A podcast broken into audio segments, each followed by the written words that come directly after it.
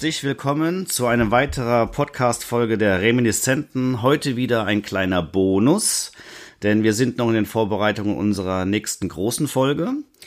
Heute geht es um das Thema großartige Filme, die keine Sau mehr kennt. Und da mein lieber Sebastian. Hallo Sebastian. Hallo Alex und ich uns sehr oft über diverse Filme der Filmgeschichte unterhalten, die keine Sau kennt, haben wir gedacht, das wäre doch eine super Rubrik, um das auch mal in diesen Podcast zu packen, weil es geht ja in unserem Podcast um Filme aus unserer Vergangenheit, die uns schwer beeindruckt haben. Und damit wir nicht jeden Film eine Stunde, zwei Stunden lang erklären müssen, haben wir uns gesagt, die Filme, die wir trotzdem cool finden, die gehen wir jetzt ein bisschen präziser an. Das machen wir in unterschiedlichen Rubriken und die heutige Rubrik lautet Science-Fiction-Filme, die natürlich unsere Lieblingsrubrik ist und wir auch viel darüber erzählen können. Ja, Sebastian, dann würde ich sagen, wir legen direkt los und du stellst mal bitte deinen ersten Film, also einen großartigen Film vor, die keine Sau mehr kennt. Ja, mein erster Film, den ich vorstellen will, ist aus dem schönen Jahre 1990 und heißt im Englischen Spaced Invaders und hatte dann im Deutschen den doch sehr schmissigen Namen Martians, ein Außerirdischer kommt selten allein. Kennst du den Film, Alex? Ich kenne diesen Film tatsächlich nicht. Ich kenne ihn nur durch deine kurze Erklärung und bin sehr gespannt, was du erzählst. Ich glaube, das ist ein Film, den ich nicht kenne, den ich mir unbedingt besorgen muss.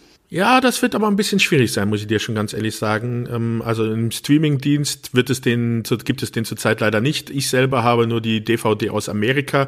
Ich weiß, dass es eine deutsche DVD gibt, die es wohl auch noch auf Amazon zu kaufen gibt, aber ja, also der Film lief früher mal häufiger im Pro7 Mittagsprogramm, da könnte man ihn gesehen haben. Wohl die meisten, wenn sie ihn gesehen haben, dürften sich dann an den Hauptdarsteller erinnern. Der Hauptdarsteller in dem Film ist Douglas Barr. Das ist der, der bei Ein Code für alle Fälle den Howie, also den Sidekick, gespielt hat. Außerdem noch eine bekannte Mit äh, Darstellerin in dem Film ist Ariana Richards. Das ist das kleine Mädchen aus Jurassic Park aus dem ersten Film. Bei dem Film geht es um Folgendes. Es geht um eine Gruppe von Außerirdischen, von Marsianern, die auf der Suche sind nach der großen Offensive ihres Volkes, die irgendwo Krieg führen. Sie haben es aber ein bisschen verpeilt und wissen nicht, wo es ist.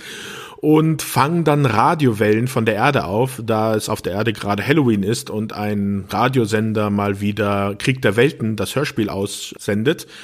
Und die Außerirdischen fangen diese Radiowellen auf und denken, ach, guck mal an, wir sind also bei der Invasion der Erde und fliegen halt zur Erde, um dann dort bei dieser Invasion teilzunehmen. Ansonsten ist halt bei dem Film noch so, das ist gibt halt so ein kleine, die landen in so einem kleinen, in so einer typischen amerikanischen Kleinstadt. Es gibt den Farmer, es gibt den Sheriff, der halt von diesem Douglas Barr gespielt wird, der mit seiner Tochter in diese Stadt neu gezogen ist. Es gibt den bösen äh, Bankkaufmann, dem die Bank gehört, der den äh, Farmer das Land abnehmen will.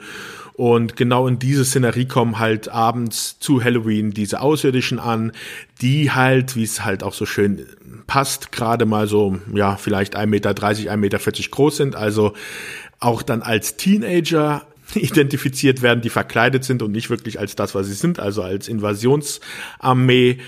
Und ja, was kann man dazu sagen? Das ist schon ein sehr lustiger Film mit so ein paar schönen äh, One-Linern, äh, wobei man sagen muss, dass die deutsche Synchronisierung doch schon sogar besser ist als das amerikanische Original. Ähm, das ist ja so in der Zeit typisch gewesen, dass man im Deutschen da so ein paar mehr Witze reingebaut hat, die dann im Original vielleicht noch gar nicht drinne waren. Ein netter kleiner Film das, was noch so ein bisschen interessant für mich dabei ist, ist der Regisseur, der den Film gedreht hat. Und zwar ist das Patrick Reed Johnson. Einer, der jetzt nicht so ein ganz großer Name ist. Also der hatte zum Beispiel noch Baby Stay Out Regie geführt. Ich weiß nicht, ob du den Film kennst, Alex. Auch nicht, nee. Aber den Namen habe ich schon mal gehört, des Regisseurs definitiv, ja. Ja, der war auch Drehbuchautor von Dragonheart und ist Regisseur von einem Biopic von sich selber. Einen Film, den ich jetzt schon seit über zehn Jahren warte, dass ich den endlich sehen kann. Der Film hat nämlich den schönen Titel 52577. Hast du von dem Film schon mal gehört oder kannst du dir da vorstellen, um was es sich bei diesem Datum handelt? Oh Gott, gute Frage. Nee, ich habe tatsächlich von beiden nicht gehört, aber ich grübel gerade jetzt natürlich, und du wirst es mir natürlich sagen, weil sonst ist der Podcast jetzt zwei Stunden lang stumm. Der 25. Mai 1977 ist der Tag, an dem Star Wars ins Kino gekommen ist. Uh. Das sollte man wissen, ja. Ja, und Patrick Reed Johnson hat einen Film über seine Jugend gedreht. Und zwar geht der Film los, als er das erste Mal im Kino 2001 geguckt hat, hat er angefangen, selber so, ja, kleine Filmchen zu drehen mit äh, Effekten, so wie er es halt mit seinem, mit seiner kleinen Super 8 Kamera und äh, den Möglichkeiten, die er halt hatte, machen konnte. Und da hat er dann zum Beispiel auch 2001 nachgedreht, indem er zum Beispiel Reifen, also Räder von einem Fahrrad äh, genommen hat, zwei Stück, die mit so einer Stange verbunden hat, dass es dann aussieht wie die Raumstation. Und da gibt es so lauter kleine Szenen halt, wie er irgendwelche Filme nachdreht, Kriegsfilme und all so weiter.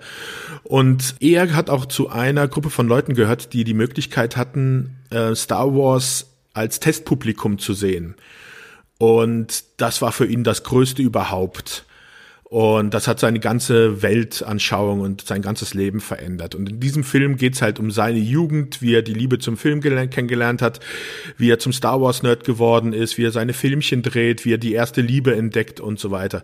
Der Film, der ist schon, boah, den hat er Anfang der 2000er gedreht. 2007 äh, war es das erste Mal, dass es auf der auf der Convention von Star Wars einen kleinen Trailer dazu zu sehen gab. Ich glaube sogar George Lucas hatte diesen Trailer gesehen und war recht angetan. Aber es hat dann bis 2017 gedauert, dass er das erste Mal einen fertigen Film in einigen paar wenigen Kinos zeigen konnte. Ja, und seitdem ist der Film halt wieder irgendwo verschlossen und man kann ihn leider nicht sehen. Also ich warte da schon seit Ewigkeiten drauf, dass ich den Film endlich mal sehen kann. Jetzt hast du mehr über die Dokumentation erzählt, als über den eigentlichen Film, den du vorstellen wolltest, der auch klingt wie der wohl bessere Independence Day, äh, weil wir wissen ja alle, dass die Außerirdischen, die auf die Erde kommen, oftmals Probleme machen. Und ähm, eine der schlechtesten Außerirdischen kommen auf den Planeten. Filme ist halt leider Independence Day in meinen Augen kannst mal, weiß ich nicht, was du davon hältst, aber ich werde mir ihn auf jeden Fall angucken und ich finde allein schon die Fotos, wenn man den Film googelt, äh, die Kostüme, man hat das auch schon mal gesehen. Also das ist so, wenn man sich ein bisschen in dem Genre bewegt hat, hat man diese Marsianer-Figuren schon mal gesehen. Es sieht sehr gut aus. Also das Lustige auch noch zu den Kostümen ist, dass die Schauspieler durch diese großen Köpfe nichts sehen konnten und deswegen alles blind spielen mussten. Was man dann in einigen der Szenen sieht, wenn sie dann schon so ein bisschen hin und her tapsen, ohne wirklich zu wissen, wo sie ans, äh, anscheinend zu sein scheinen. Okay, also auf jeden Fall ein sehr guter Tipp. Was ist denn dein Film, dein erster Film? Ja, mein erster Film ist der Film, der sogenannte heißt Death Machine. Das ist ein Horror-Science-Fiction-Film ein britischer Film, der aber in Amerika gedreht wurde, ist ein Film von Stephen Norrington. Der ist bekannt durch den Film Blade. Das ist auch eines seiner bis jetzt besten Filme. Und er hat auch die Liga der außergewöhnlichen Gentlemen gemacht, einer auch meiner absoluten Favorite Comic-Verfilmungen. Echt? Ja, total. Uh, ja, ja, das. Also, also ich kannte die Comics damals und deswegen war ich von dem Film äh, gar nicht begeistert. Ja, ich kannte die Comics erst danach und sehe auch schon, dass sie unterschiedlich sind, aber ich finde, der Film hat mich total überzeugt. Ich äh, habe auch jetzt vor kurzem mit sehr vielen Kollegen in Prag drehen dürfen, die auch bei diesem Film dabei waren und die haben mir sehr schöne Geschichten über Jean Connery erzählt, was für ein feiner Kerl das war. Und äh, ich war auch an sehr vielen Drehorten und habe da so schöne Fotos gemacht. Ich stelle die immer nebeneinander. Das kann man auf manchen. Ich komme da noch mal, glaube ich, auf anderen Folgen drauf ein, wenn, wenn wir. Ich habe so ein schönes Instagram-Profil ich wollte eigentlich erzählen, das ist einer der Filme, die er gemacht hat, aber einer der besten Filme, den Stephen Norrington gemacht hat, ist Death Machine. Das ist auch der erste Film, den er gemacht hat. Stephen Norrington kommt aus der SFX-Abteilung, also der Special Effects Abteilung, und der hat damals bei Filmen mitgearbeitet wie Aliens und hat sich darum gekümmert, dass die Kollegen immer gut, die seine Stunt-Kollegen in die Alien-Anzüge, also in die Alien-Figuren-Anzüge reingekommen sind und hat die dann auch mit Schleim voll geschmiert und er war auf jeden Fall in der Abteilung, die sich um die Alien-Kostüme gekümmert haben. Da hat er viel Erfahrung gesammelt und irgendwann hat er es wohl geschafft, auch jemand von seinem Drehbuch zu überzeugen obwohl die Geschichte schon ein bisschen ballerballer ist, aber die Effekte in dem Film sind schon meiner Meinung nach sehr gut. Das ist ein Film, der damals auf dem Index war, also ich, der kam 1994 raus. Da war ich schon, also nicht alt genug, um den Film sehen zu dürfen. Vor allen Dingen nicht auf dem Index. Er ging direkt auf den Index, weil auch sehr viel Blut in diesem Film halt zutage kommt. Der Film ist mittlerweile in der ungeschnittenen Fassung ab 16 erhältlich, was ich bis heute immer noch unverständlich finde, dass die Szenen noch dazu geschnitten wurden und jetzt ist er nur noch ab 16. Aber gut, das hat damals für schweißtreibende illegale Geschäfte unter den Bekannten gesorgt, wenn man so die 140 kopierteste Video-VHS-Kassette bekommen hat und hat den dann zu abends geguckt mit Schweißperlen auf der Stirn, weil man ja was Illegales tat. Es war auf jeden Fall ein Film, den ich mit viel Adrenalin geguckt habe. Vielleicht hat er auch dafür geführt, dass ich ihn so gut finde aber es ist ein Film, der geht, nur ganz kurz die Geschichte, weil man sollte sich wirklich angucken, wenn man Lust hat auf so ein Horror-Science-Fiction-Genre.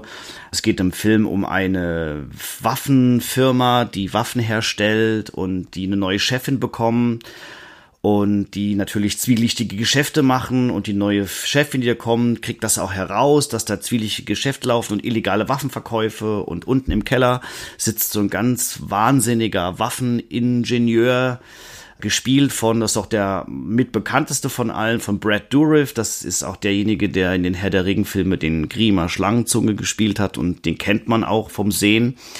Und der spielt den wahnsinnigen Waffeningenieur, der da unten sein eigenes Reich geschaffen hat im Keller. Und der hat eine Waffe äh, gebaut, einen quasi mechanischen Roboter-Dino. Der sieht so aus wie so ein Velociraptor mit einem also mit so einem Tyrannosaurus Rex Kopf aus Stahl und vielen Schläuchen und der ist darauf gepolt, die Angstpheromone zu suchen und wenn man vor dem wegrennt, dann macht das den nur noch schneller und aggressiver.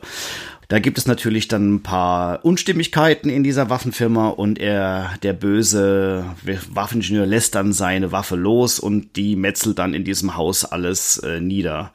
Zufälligerweise, just in dem Moment, wird diese Waffenfirma Zentrale von Ökoterroristen überfallen, wie der Zufall es will. Und diese ganze Gruppe mit Chefin, Ökoterroristen und Bösen, die jagt sich dann gegenseitig durch das Gebäude.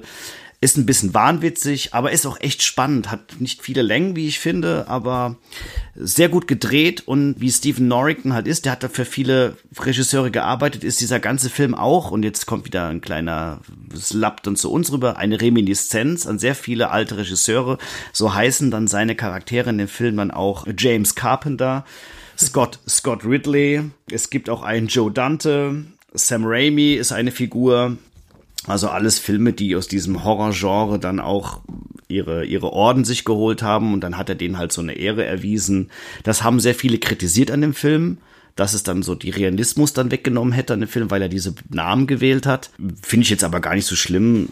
Mir hat es trotzdem gut gefallen, weil man gemerkt hat, er hat halt mit den Leuten gearbeitet und die haben ihn da beeinflusst und das sieht man auch in vielen Einstellungen. Es gibt also auch eine es gibt eine Szene, wo dieses, diese Death Machine durch Gänge rennt, also richtig schnell auch. Und es ist natürlich dann von Evil Dead nachgebaut. Also die Sequenz, wenn die Kamera auf die Hütte zufliegt, ähm, ganz am Anfang und das Böse simuliert. Mehrere kleine schöne Easter Eggs, die man da finden kann, wenn man den Film aufmerksam guckt. Und er hat auch ein gutes Ende und wie gesagt, die Effekte sind für, auch für 1994 echt gut und da sieht man, dass da so ein Experte gearbeitet hat. Also Death Machine kann ich nur empfehlen. Gibt's nur käuflich zu erwerben. Habe ich jetzt geguckt, auf keinem Streamingdienst zu erhalten, aber käuflich gibt's den. Ab 16. Und wahrscheinlich in drei Jahren gibt's den dann ab 12. ja, gibt's dann mit der Muttermilch immer bald dann direkt gerade. Ja, das sollte man auch, kann man auch seinem sechsjährigen Neffen mal zeigen am Osterwochenende. Mittler, mittlerweile. Also ich verstehe das alles noch nicht so ganz, weil wir früher wirklich Schweiß und also sehr geschwitzt haben, um solche Filme zu bekommen. Und heutzutage, ja, sind die Hürden niedriger geworden. Kann positiv oder auch negativ gesehen werden, wie man will. Naja, also ich wollte das andere auch schwitzen, aber es ist auch nicht so wichtig. Da, okay, kommen wir zu deinem zweiten Film. Ja, mein zweiter Film. Moment, ich habe vergessen ja. zu fragen, hast du den überhaupt gesehen? Kennst du den Film?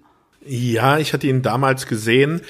Ist jetzt schon ein bisschen her, dass ich ihn das letzte Mal gesehen habe und ist, also ich erinnere mich noch an Brad Dourif und das war's eigentlich. Also das müsste ich mir eigentlich nochmal wieder anschauen, um ihn nochmal wieder in Erinnerung zu haben. Du weißt schon, dass die Kategorie heißt großartige Filme, die keine Sau kennt. Und wir beide, weißt du, und das ist ein großartiger Film. Ja, also das ist natürlich auch ein bisschen überspitzt. Uns ist schon auch schon klar, dass da draußen trotzdem Leute gibt, die auch diese Filme schon gesehen haben. Aber ja, wie gesagt, das ist so ein bisschen rhetorisch überspitzt, um halt auch die Leute so ein bisschen zu pushen. Ihr könnt auch auf jeden Fall eure Meinungen auch dazu sagen und uns schreiben. Wir sind jetzt mittlerweile auf Facebook und auf Instagram vertreten. Und auch eure Vorschläge, was ihr findet, das wäre auch sehr interessant. Nichtsdestotrotz, die Filme, die wir vorstellen, sind natürlich knapp am Oscar vorbeigeschrammt. Ganz knapp, ja.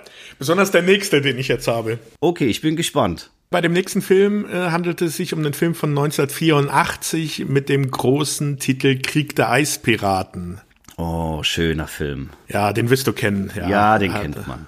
Ja, weiß ich. Also ich glaube, so die Nerds, die Science-Fiction-Nerds, die werden ihn schon kennen. Der ganz normale Kinogänger wird da, glaube ich, schon etwas überfordert sein und äh, sich nicht dran erinnern. Und deswegen wollen wir ihn wieder mal ein bisschen ins Licht rücken, dass die Leute wieder so ein bisschen sich darüber Gedanken machen, ob man den sich vielleicht nochmal anschauen sollte.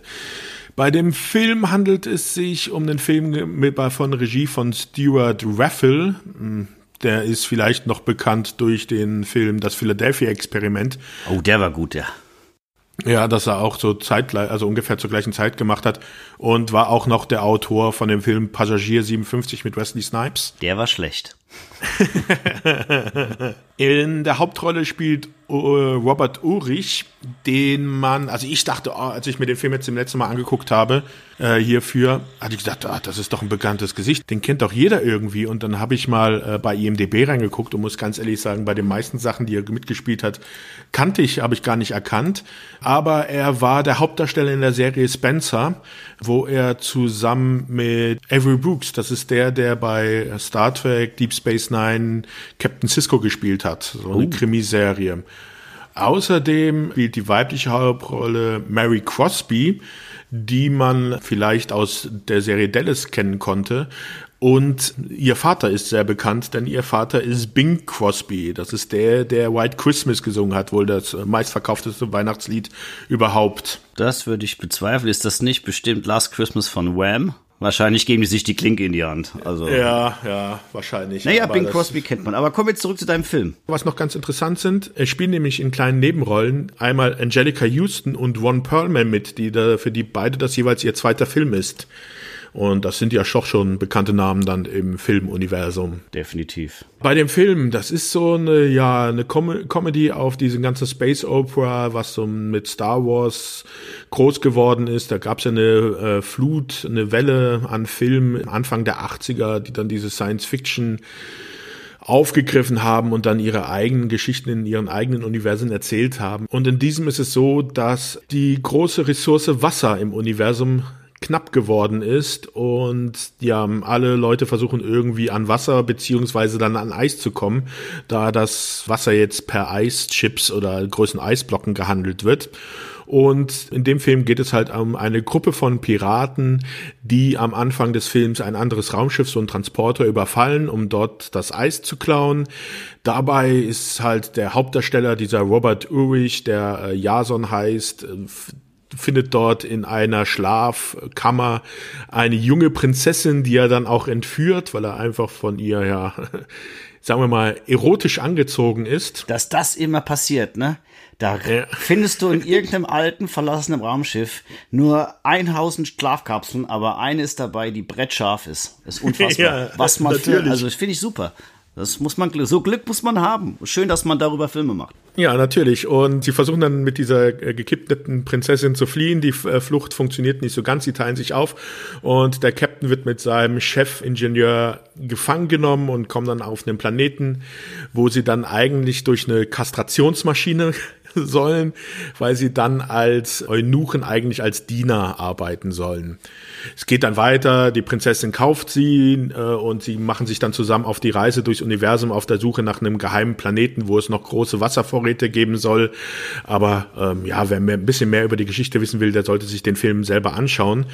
Das Interessante ist, dass der Film eigentlich geplant war mit einem Budget von 20 Millionen Dollar und dass das eigentlich ein ernsthafter Science-Fiction-Film werden sollte Der Film war aber bei MGM und die hatten da irgendwie keine Lust drauf und haben gesagt, nee, 20 Millionen sind uns zu viel, ihr kriegt 8 Millionen und außerdem soll es eine Komödie werden. Und deswegen ist dann auch einfach mal komplett das ganze Drehbuch umgeschrieben worden und halt zu so einer Komödie gemacht worden. Es war auch wohl mal am Anfang Kevin Costner, hatte man sich überlegt, äh, für die Hauptrolle. Der hat dann natürlich Danken abgelehnt. Und hat dann ein paar Jahre später einen Film, der ähnlich ist, gemacht? Genau, Waterworld hat er dann gedreht. Wie gesagt, das ist ähm, so eine schöne Comedy im Science, mit Science Fiction gewandt. Die Effekte sind, ja, es geht. Wenn man sie so mit ein paar anderen Filme der 80er Jahre vergleicht, ne, lassen wir jetzt natürlich Star Wars außen vor, ist das schon ganz okay. Es ist ein wunderschöner Sonntagnachmittag-Film. Den kann man sich gut angucken, ohne aufgeregt danach ins Bett gehen zu wollen. Der ist wirklich ein schöner, schöner Film, den du da ausgesucht hast. Ich, ich mochte den auch sehr, weil er nimmt sich nicht ganz so ernst und ja, die Kostüme und wie wir klar eben auch im, im, im, im Star Wars Wahn im, oder sagen wir mal so, im Star Wars Fahrwasser durfte er etwas mit, wurde er ein bisschen mitgezogen. Es ist eh unfassbar, wie sich also was Star Wars für ein Wendepunkt in der Filmgeschichte ist, da werden wir in diesem Podcast auch nochmal drauf kommen, ob man das jetzt gut findet oder nicht gut findet mit Star Wars, aber es ist schon sehr beeindruckend, was das ausgelöst hat in der kompletten Filmwelt und wie wichtig dieser Umschwung war. Kommen wir vielleicht auch gleich noch bei meinem nächsten Film dazu, aber gibt es noch abschließende Worte zu deinem Film? Wo gibt es den gerade? Ja, man kann ihn streamen und das auf verschiedenen Diensten. Es gibt ihn bei Amazon, bei iTunes, Maxdome, Videoload, Sony und Chili. Und dort jeweils, wenn man ihn leihen will, circa für 3,99. Man kann ihn auch kaufen, dann, da, da liegt der Preis so zwischen 3,99 und 9,99 Euro, je nach Plattform. Cool, aber frei zu streamen geht da gerade nicht, gell? Außer wenn man so ein Abo Nee, hat. leider nicht. Gut. Nee, also auch, auch mit Abo wüsste ich jetzt nicht irgendwo. Also selbst beim Maxstor muss man ja, wenn man das Abo hat, trotzdem, glaube ich, noch zahlen. Ja, aber das, ist, das lohnt sich auf jeden Fall alles. Mein zweiter Film, also ein großartiger Film, den keine Sau mehr kennt, ist äh, Herrscher der Zeit, ein französischer Zeichentrickfilm im Science-Fiction-Universum. Ist 1982 erschienen. Den habe ich mit, den habe ich mal gesehen und ich glaube, das war früher dieses ZDF Sommerprogramm.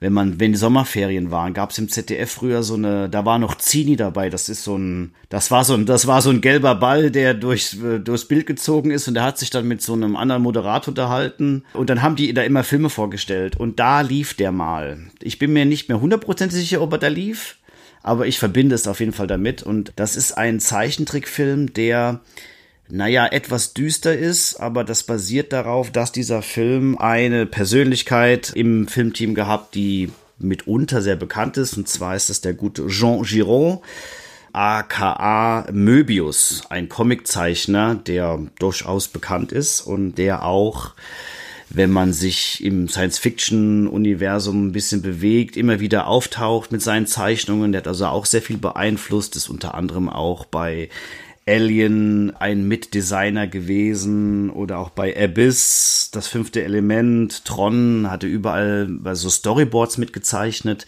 weil er das wie kein anderer verstanden hat, sehr schnell szenisch zu zeichnen auch, also nicht nur schöne Sachen oder, oder außergewöhnliche Sachen, die er gezeichnet hat, sondern auch sehr schnell szenisch zu zeichnen. Er hat auch sehr viele Comics gemacht, die man sich von ihm mal angucken kann. Also das ist auch sehr spezifisch.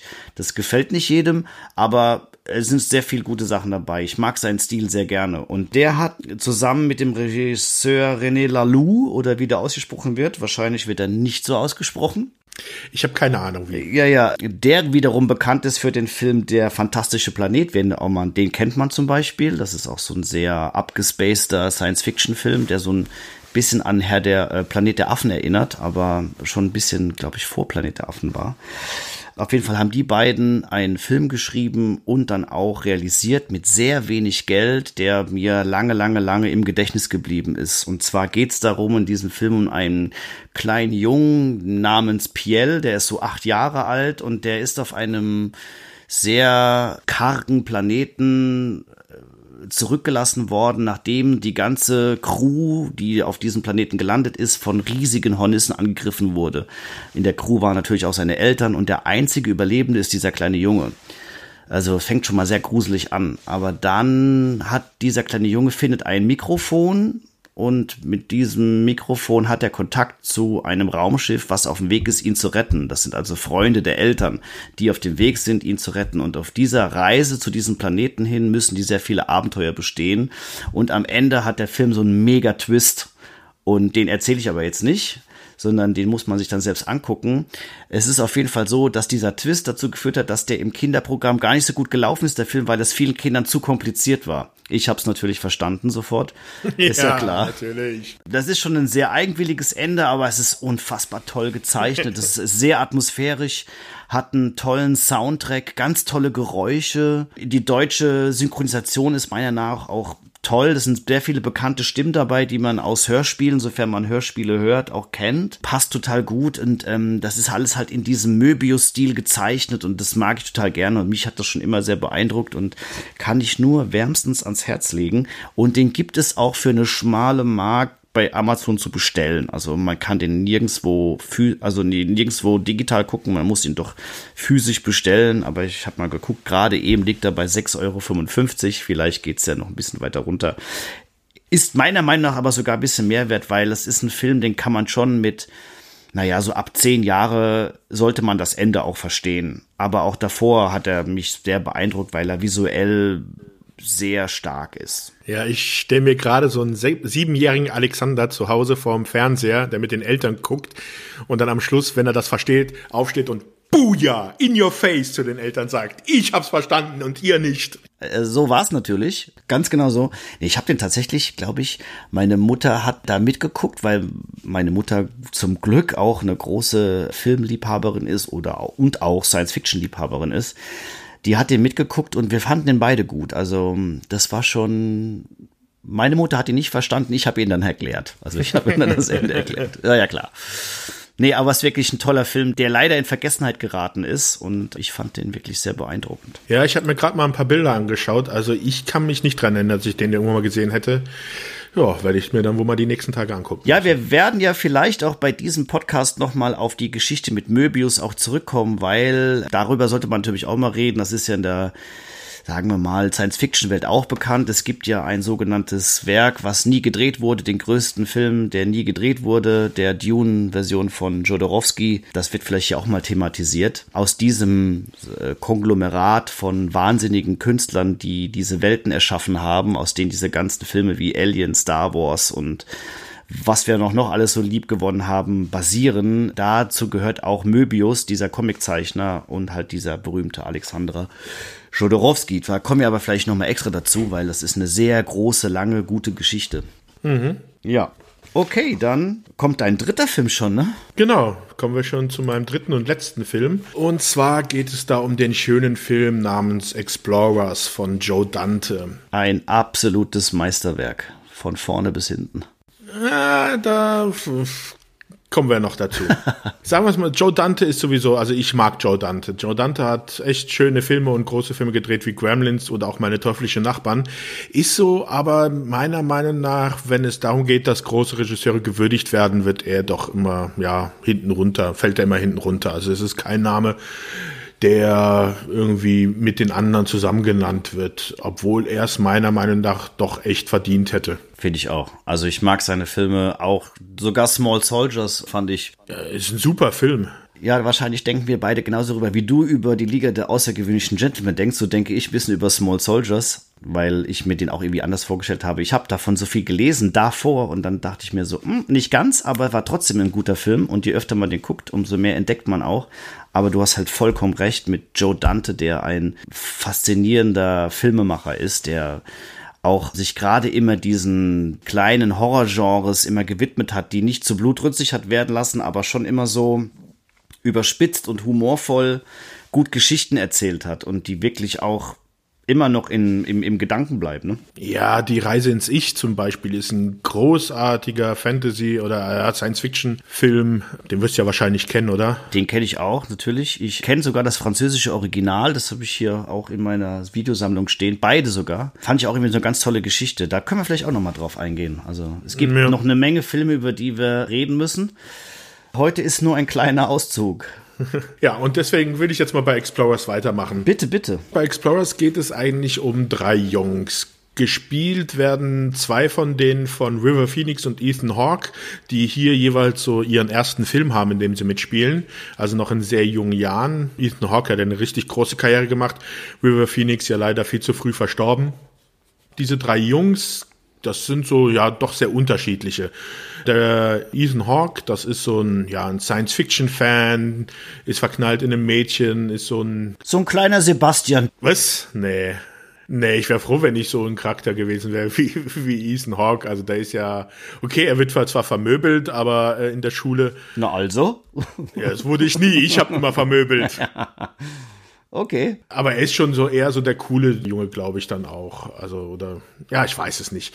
Auf jeden Fall sind diese drei Jungen sehr unterschiedlich. River Phoenix spielt so einen kleinen, ja, ist da noch ein bisschen, hat noch ein bisschen mehr auf den Rippen, also ist nicht dick, aber es hat schon so noch so ein Babyspeck. Und seine Eltern sind, äh, also sein Vater ist Wissenschaftler und das blickt auch auf ihn raus. Also er ist so der Computertechniker, der Nerd. Der Daniel Düsentrieb. Eltern, ja, wird auch von den Eltern, wenn, wenn er nur einmal hustet, zu, zu Hause gelassen, weil er ist ja, könnte ja richtig krank werden. Und dann gibt es noch den dritten Jungen, das ist so der, der Rowdy, äh, der fährt mit dem Moped schon, der bringt das Bier vorbei bei der Einszene. Sein Vater ist arbeitslos, also das ist so eher der Junge, der so aus dem White Trash kommt. Und es fängt an, dass dieser, dass Ethan, der Charakter von Ethan Hawke einen Traum hat nachts. Und dieser Traum ist halt sehr spezifisch und sieht, ja, wie man sich halt wohl in den 80er Jahren Schaltpläne vorgestellt hat für Computer oder sowas. Und das zeichnet er auf und gibt es halt seinen Kumpel äh, River Phoenix die Rolle auch, auch im Englischen mit dem Namen Wolfgang, was im Englischen sehr schön ist, Wolfgang. Und der baut diesen Schaltkreis nach. Und dieses entwickelt eine Art ja, Kraftfeld mit einem Körper drinnen, mit einem Hohlraum, in dem man sich drinnen aufhalten könnte, wenn man es groß genug macht. Und das entwickelt sich dann so weiter, dass sie halt anfangen, ihr eigenes kleines Raumschiff zu bauen. Du musst also sagen, dass sie alle denselben Traum hatten, ne? Nee, am Anfang nicht, am Anfang nicht. Am Anfang hat's nur Ethan Hawke diesen Traum. Erst später, so ab der Hälfte des Films, wenn es darum geht, dass was sie gebaut haben nicht ganz funktioniert und die noch so ein paar Einzelheiten fehlen, erst dann haben auch die anderen den Traum. Mhm. Das werde ich kontrollieren. Kannst du gerne machen. Ich habe ihn aber erst vor zwei Tagen mir nochmal angeguckt. Was? Es ist halt so, dass die die halt dann den, mit den neuen Informationen, die sie durch den Traum bekommen haben, das Ding bauen, dann aus Schrottteilen sich ein Raumschiff zusammenbauen und dann dieses Programm mit ihrem Rechner laufen lassen, um dann damit ins Weltall zu fliegen und ja, was dann da so genau alles passiert, das will ich jetzt gar nicht erzählen, weil die Leute sollen sich das eigentlich schon anschauen. Ich will nur sagen, dass der Film halt schon zwei sehr unterschiedliche Hälften hat. Also die erste Hälfte, dort wo es darum geht, dass sie dieses Raumschiff bauen, wie sie zusammenkommen, diese drei Jungs, das ist schon so ein typischer Abenteuerfilm, so ein Teenager, Jugendfilm. Da, die, da ist der Film auch richtig gut. Also da macht er richtig Spaß zu gucken. Diese zweite Hälfte von dem Film, die dann im Weltall spielt, da gibt es zwar schon sehr schöne Szenen, aber da gibt es so ein paar Sachen, die mir selber so ein bisschen aufgestoßen sind, besonders auch im Deutschen. Da im Deutschen dann auch, sagen wir es mal so, ein Charakter, der gibt sehr viele ja, Zitate von Filmen und Serien von sich. Und in der deutschen Version sind das sehr viele Otto-Zitate. Und ich hab, ich mag zwar Otto, aber ich finde, in diesem Film passt das überhaupt nicht rein. Das ist ein Film, den man sich durchaus auch auf Englisch angucken kann und das vielleicht sogar die bessere Alternative ist als die deutsche Tonspur. Da gebe ich dir ganz recht. Wobei ich das jetzt nicht ganz so schlimm fand. Ich finde auch, zwei Teile ist richtig, aber ich finde, der Film ist ja wirklich auch hinten. Das Ende ist ja, man kann ja schon sagen, sie werden ein großes Abenteuer im Weltraum erleben. Der Film heißt nicht umsonst Explorers. Wie ist der Subtitel? Uh, das weiß ich jetzt gar nicht wieder auf Deutsch. Gibt's doch bestimmt. Ein Außerirdischer kommt selten zu zweit. Lass mich gucken, aber noch zu, was ich dazu sagen will. Du hattest ja gemeint ja. mit dem Ende. Es ist nämlich so, dass der Film gar nicht so erschienen ist, wie es eigentlich Joe Dante haben wollte. Da nämlich die Firma den Film nach vorne verlegt hat, um äh, zwei Monate. Joe Dante hatte nämlich zu dem Zeitpunkt, als dann die Produktionsfirma gesagt hat, wir müssen den Film früher rausbringen, weil wir wollen, wir brauchen jetzt gerade den Markt von der Zeit. Wir glauben, dass er jetzt gerade das Geld machen wird. Hatte Joe Dante nämlich einen, einen Rohschnitt von drei Stunden und 15 Minuten für den Film. Ja, Wahnsinn. Die Produktionsfirma hat gesagt, wir nehmen jetzt das, was fertig ist, und das wird so rausgebracht. Ja, Wahnsinn. Schade. Ne? Das ist wie so oft, man hört mir, man möchte gerne eigentlich mal die Filme gucken von Regisseuren, wie sie sich eigentlich vorgestellt haben. Weil da sind noch so viele Sachen, die da hätten. Zum Beispiel, es gibt äh, diesen einen Charakter, der im Autokino gerade sich was zu essen bestellt. Das ist dann eigentlich der Bruder von einem der drei Jungs. Diese komplette Handlung ist rausgeflogen worden. Dann gibt es ja diesen Helikopterpiloten, der auf die Suche, der auf der Suche nach ihnen ist, der ganz kurz vorkommt. Der in allen Joe Danton-Filmen mitkommt, äh, mitspielt, ja. Genau. Der findet sie dann auch und dann fliegen sie ja gerade weg und dann ist das ist Schluss mit ihm, dieser Handlungsstrang. Da hätte eigentlich noch viel mehr passieren sollen. Also da gibt es viele Sachen, die eigentlich noch hätten ausformuliert werden müssen. Und ich glaube, äh, ich finde, das sieht man dem Film an, dass halt diese zweite Hälfte, die im Weltall ist, so irgendwie so ein bisschen abgehackt und nicht ganz so rund wirkt wie diese erste Hälfte vom Film, die wirklich äh, ein Meisterwerk ist, die erste Hälfte. Aber trotzdem stellst du den hier vor als großartigen Film, den keine Sau kennt. Ja, also ich, ich mag ihn. Also ich. Ich finde ihn großartig. Ich habe den, also ich habe das gar nicht so gewusst und das war vielleicht auch ganz gut, dass ich nicht gewusst habe, weil mich hat das jetzt gar nicht so gestört. Aber mh, hm, ich fand das hinten raus war jetzt auch jetzt kein kein unrundes Ende. Das hat für mich funktioniert. Ich finde, das hat auch so seinen seinen eigenen Charme. Und das hat mich jetzt nicht so, so bestört. Aber ich kenne dich ja, mein lieber Sebastian, da bist du ja strenger als ich. Ja, ich fand halt auch dann die, es gibt ja noch dann diesen Love Interest von dem Ethan Hawke Charakter. Das wird ja auch nur so am Anfang so ein bisschen erwähnt und am Schluss gibt's dann halt auch nochmal eine Szene. Und das finde ich halt auch leider recht unrund erzählt. Und da glaube ich mir, wenn man, ähm, da hat er bestimmt auch noch einiges im Petto gehabt, um das so zu drehen, dass es, glaube ich, besser funktioniert hätte.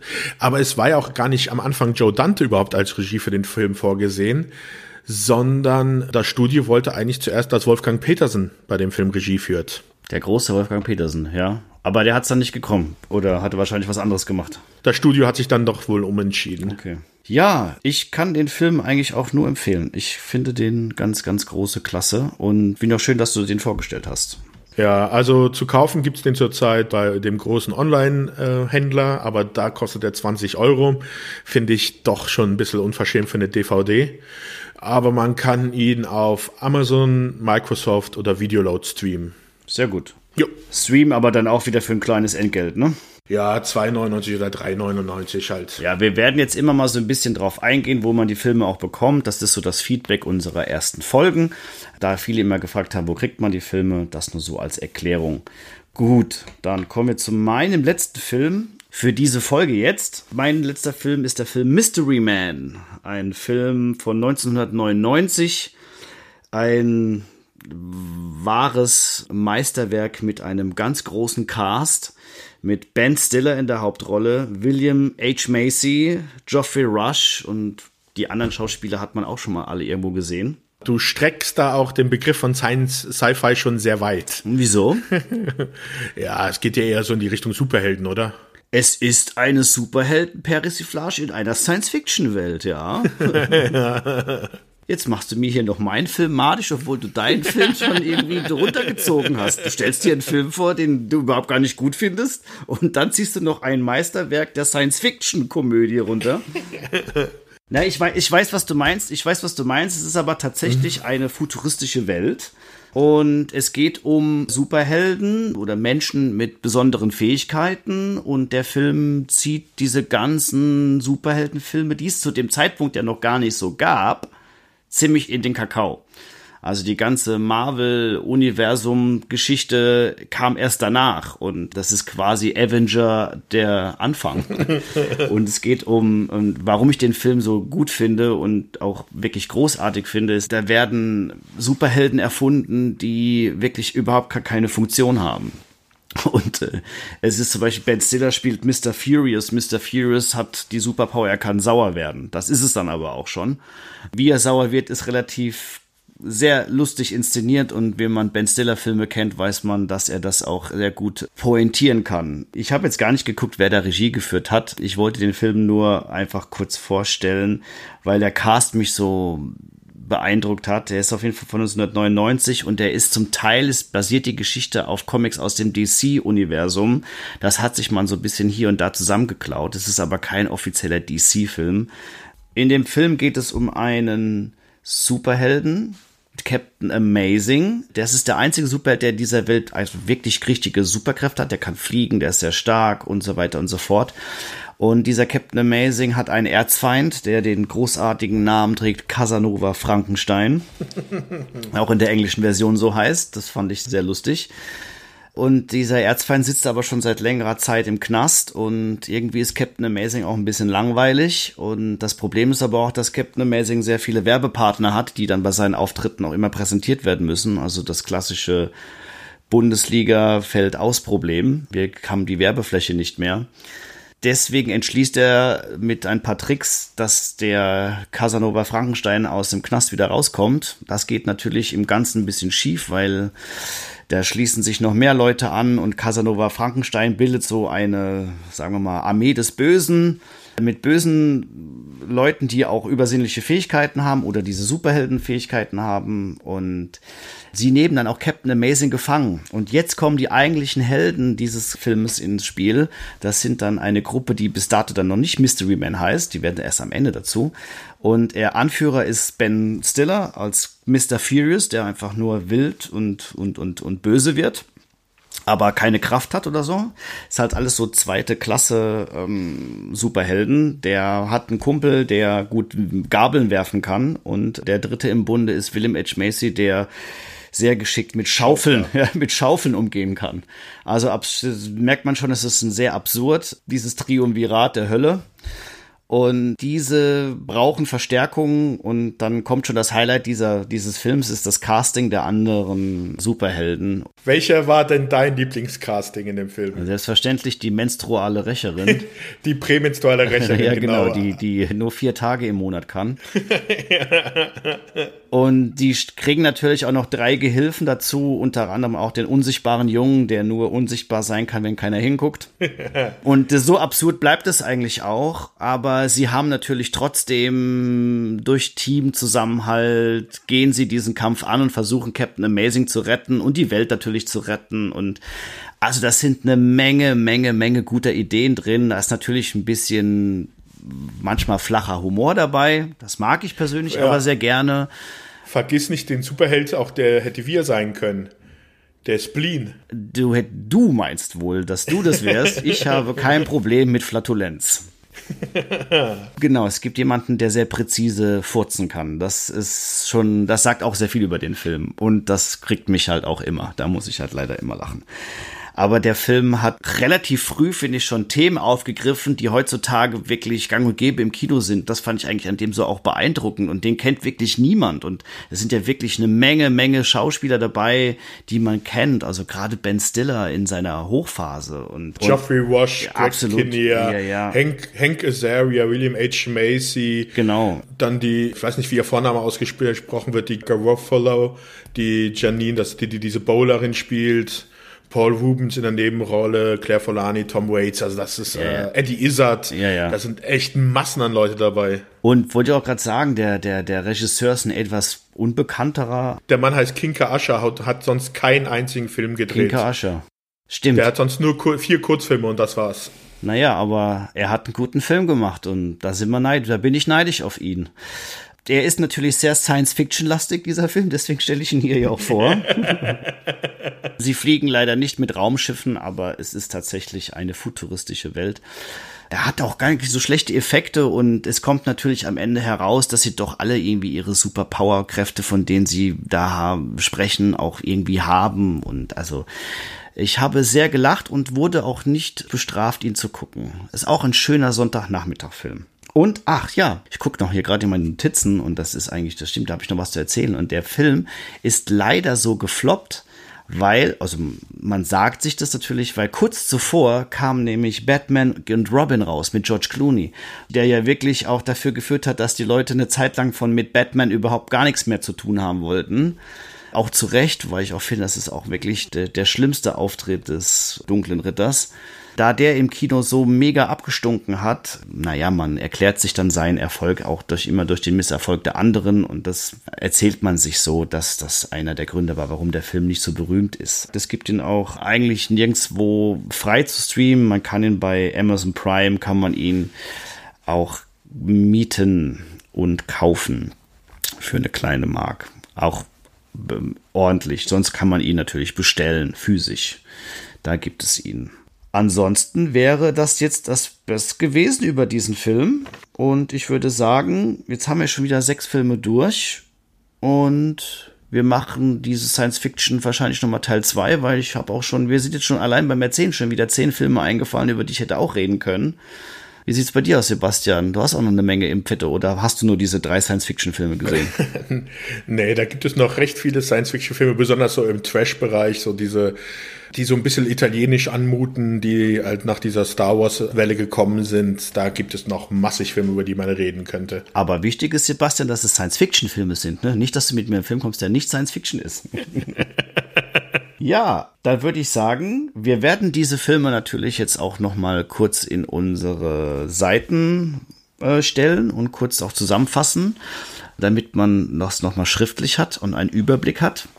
Und ich kann euch nur allen empfehlen, diese Filme zu gucken, denn das lohnt sich wirklich. Und wenn ihr die Filme geguckt habt und ihr findet sie so grauenvoll, und ihr euch fragt, warum wir euch diese Filme empfohlen haben, dann könnt ihr das uns auch gerne schreiben und in Diskussion mit uns gehen und uns auch eure Filme vorschlagen, die ihr ganz toll findet und an die ihr euch erinnert und die ihr glaubt, die keine Sau mehr kennt, weil ich glaube, das ist so eine schöne Rubrik, in der wir weiter arbeiten sollten, weil auch ich habe heute wieder einen Film kennengelernt, den ich mir dann unbedingt angucken müssen. Vielleicht wird es ja mein Lieblingsfilm.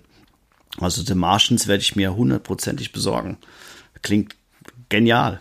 Ja, also, ähm, aber ich, ich nehme keine Haftung dafür, wenn Leute den Film nicht mögen. Das ist schon sehr speziell, ja. Du wirst Haftung dafür nehmen, das verspreche ich dir. wenn der mir nicht gefallen hat, komme ich vorbei. Ja, sagt doch einfach mal Bescheid, falls ihr die Filme doch schon gekannt habt und wie ihr vielleicht doch über Filme geredet habt, wo ihr sagt, ja, das kennt doch jeder Mensch, diesen Film. Also vielleicht sind wir da etwas auf dem Holzweg definitiv, lasst uns drüber diskutieren. Und wie gesagt, wir wünschen euch viel Spaß bei den Filmen. Und Sebastian, mit was schließen wir heute ab?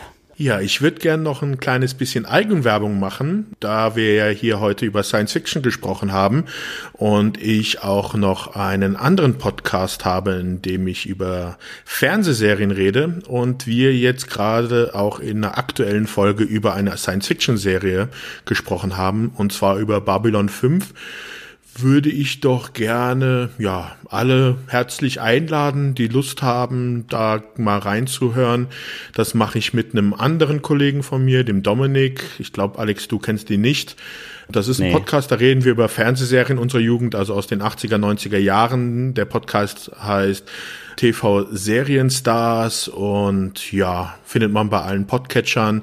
Wir haben auch eine Internetseite, heißt TV Serien Podcast. Ja, Wer Lust hat, kann da gerne mal vorbeihören. Da haben wir jetzt, wir machen das jetzt schon seit knapp über einem Jahr und haben auch schon zwölf reguläre Folgen jetzt, glaube ich. Also gibt es ein bisschen was, was man sich anhören könnte. Kann ich auch wirklich nur wärmst ans Herz legen.